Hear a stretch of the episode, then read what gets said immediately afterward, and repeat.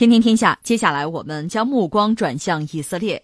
以色列总统里夫林十七号晚上宣布，正式授权现任总理内塔尼亚胡组建新一届政府。在获得组阁权后，内塔尼亚胡将在不超过四十二天的期限内完成组阁。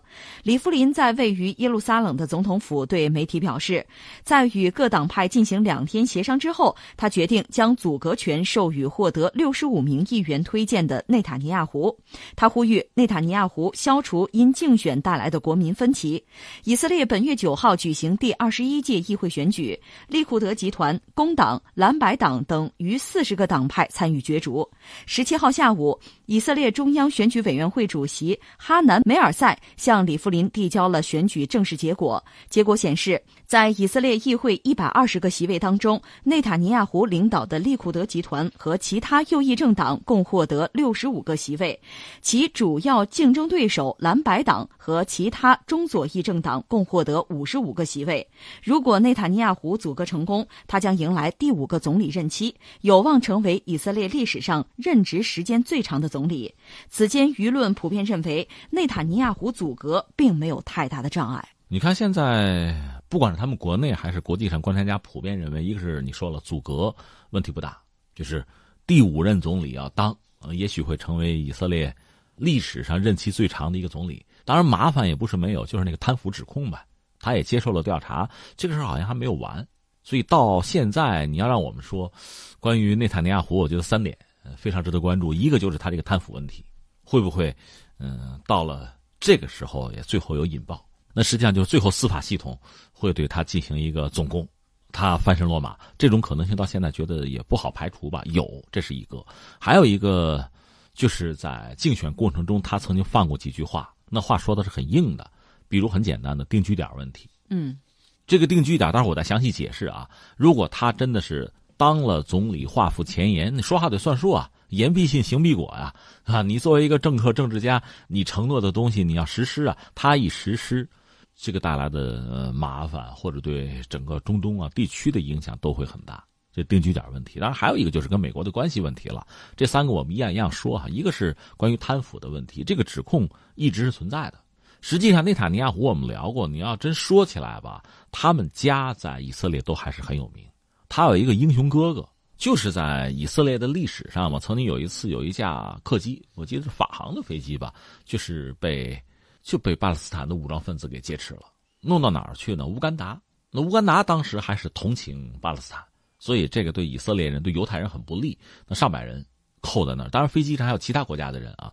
以色列就一方面假意和这个绑架者谈判，另一方面就派出军队，远距离的啊，就跑到那儿，居然把这人基本上把人都救出来了。那个突击队的队长就是他哥哥，也叫内塔尼亚胡吧，就他哥哥阵亡了。就最后临撤的时候挨了一火箭弹，我记得是炸伤、炸断腿什么的，反正就牺牲掉了。所以后来呢，他就是作为这个整个犹太人的英雄啊，这个行动后来被等于说是追认叫做内塔尼亚胡行动。所以他有这么一个哥哥是英雄，他们这个家庭也好，就是他本人也好吧，在政坛的活动也好，就以色列人就犹太人，其实很多人是支持的。考虑到这些问题，他呢，因为你看多次做总理啊，而且他利库德集团右翼比较强硬。呃，就是通过这种相对比较硬的，甚至暴力的方式，就维护以色列国家，包括犹太人的利益，这个也得到很多人的拥护。但是贪腐这个问题，这几年，包括他的夫人，就他的家庭贪腐问题，确实也成了一个好像回避不了的问题。他也接受过约谈，而且时间还很长。所以这个事情会不会随着他再次当选，然后就就引爆？嗯，这个我们等着瞧，不是说没有可能。如果发生这样意外的话，那以色列政坛也会面临一个大的波荡吧，这是一个。另外，其实最让人关注的是下面我说的这个定居点问题。所谓定居点呢，就是以色列的就老百姓吧，呃，公众公民他们在以色列境外设定居点。你要在你们家里，那谁管呀？关键是你出去了。这说到哪儿呢？一九六七年第三次中东战争以后。在那之后呢，就以色列就是民间很多人士呢，就开始在原来巴勒斯坦人的地盘上就开始搞定居点。其实你要真说定居点，在以色列这个国家出现之前，犹太人也是在巴勒斯坦这个地方先住下来嘛，搞个社区，有大的有小的，反正先占下就有。但是在一九六七年中东战争之后，这种定居点的设置，确实就带来非常复杂的这个一系列的后果。嗯，到现在我们说，一，它的定居点已经非常多了；第二呢，以色列政府对这个定居点的态度呢，有的相对比较暧昧，比较隐晦，就是暗中支持。你像利库德集团是直接支持，就应该。到内塔尼亚胡这儿的，干脆就是说，不但支持啊，你们占的地儿将来就是我们的领土了。对，就是一步一步在往前推，有点得寸进尺这个意思，就在推。那到现在，实际上它定居点就在以色列传统的那个，我们姑且说国境之外吧。它好多点这意味着什么呢？我们知道巴勒斯坦人也要有自己的巴勒斯坦国呀。按照一九四七年当时联合国的决议，在这个地儿，这地儿叫巴勒斯坦啊，这个地儿应该有俩国家，犹太国和巴勒斯坦国，人家也要建国。结果犹太国建立起来了，以色列，而那个巴勒斯坦人到现在这个建国路漫漫，你也不能说完全没有成果，但总的来说，应该是差很多，因为你那国土呢。就完全被这些以色列就犹太人的定居点倒不是所有的国土啊，有一部分就已经被切割了，就碎了。这个你看下围棋似的，一个点一个点布好了之后，等于说就把你这块地儿给瓦解掉了。那都是人家占的地儿了，人家点和点之间再有路一通，就没你什么事儿了。这是巴勒斯坦人很不能接受的，也是就是很多阿拉伯人，周边很多国家就看在眼里，恨在心里，觉得不公平。就这样，但是以色列就是我行我素。当然，在历史上讲呢，有的时候啊，以色列政府也曾经就是做出过一些要求，不要搞啊，甚至我们撤回来啊，有些点儿我们拆掉，有有过。但总的来说，你从历史上你一看这几十年，从六七年开始到现在，还是往外推是主流，是主旋律，就占就在占。而且在前两年，我记得闹到什么程度？从联合国这个层面，你说这个定居点，你告诉我合法非法吧？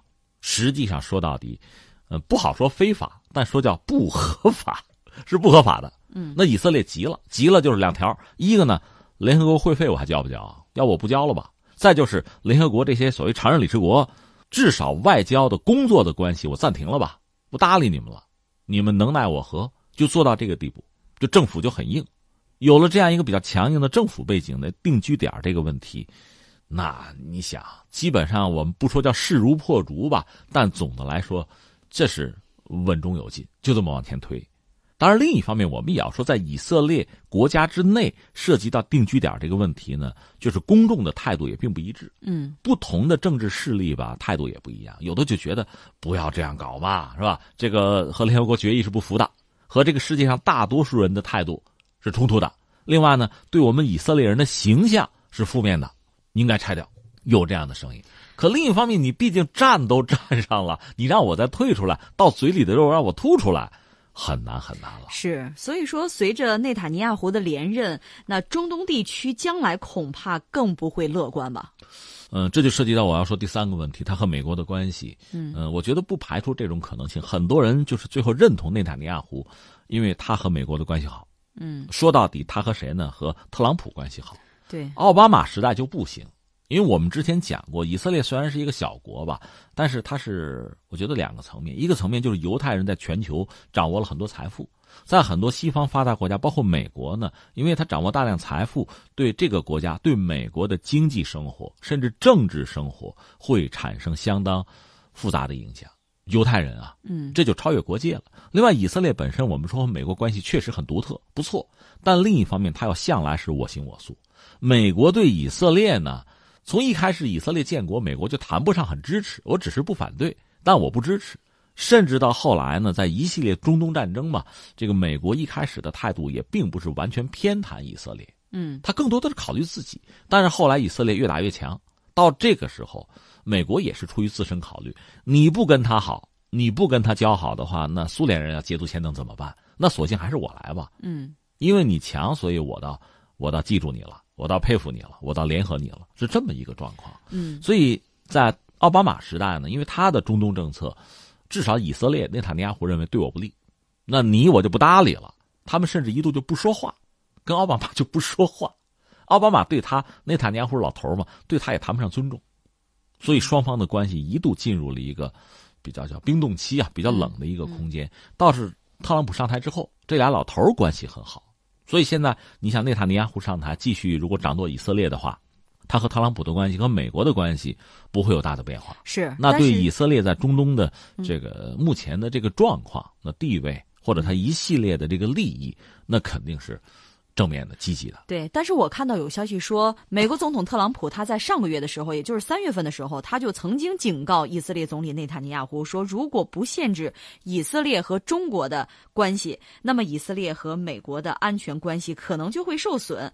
报道当中就说，说此前呢，有多名美国官员对以色列扩大与北京的商业联系也表示担忧。说起来很有意思，哪儿都有咱们是吧？因为你国家影响力就是大了。嗯。换句话说，你的国家比较强大，我们就说中国全球。第二大经济体，你说什么事儿绕得开咱们？绕不开。你说去月球有咱，背面现在是咱们在那折腾呢是吧？那你说别的？你说五 G，你说手机，你绕不开中国。你这么大的一个国家，你真的不跟他做生意，你疯了呀？以色列也是这样，犹太人是全世界据说最聪明啊、最会做生意的民族之一，他怎么可能不和中国人做生意？怎么可能不和中国人打交道？嗯，那美国人当然出于人家自己的考量，从特朗普那个角度要敲打以色列。那至于以色列呢，我想也会有足够的智慧。一方面呢，多多少少给面子，满足你的要求；另一方面呢，我相信他依然会我行我素，依然会把和中国的这个生意啊，我觉得该做商业利益嘛，进行到底。啊，对，说一句波兰吧。波兰前一阵儿是对中国的这个五 G 啊，华为是有看法，好像追随美国那个意思吧。现在可能改主意了，道理很简单，他没钱。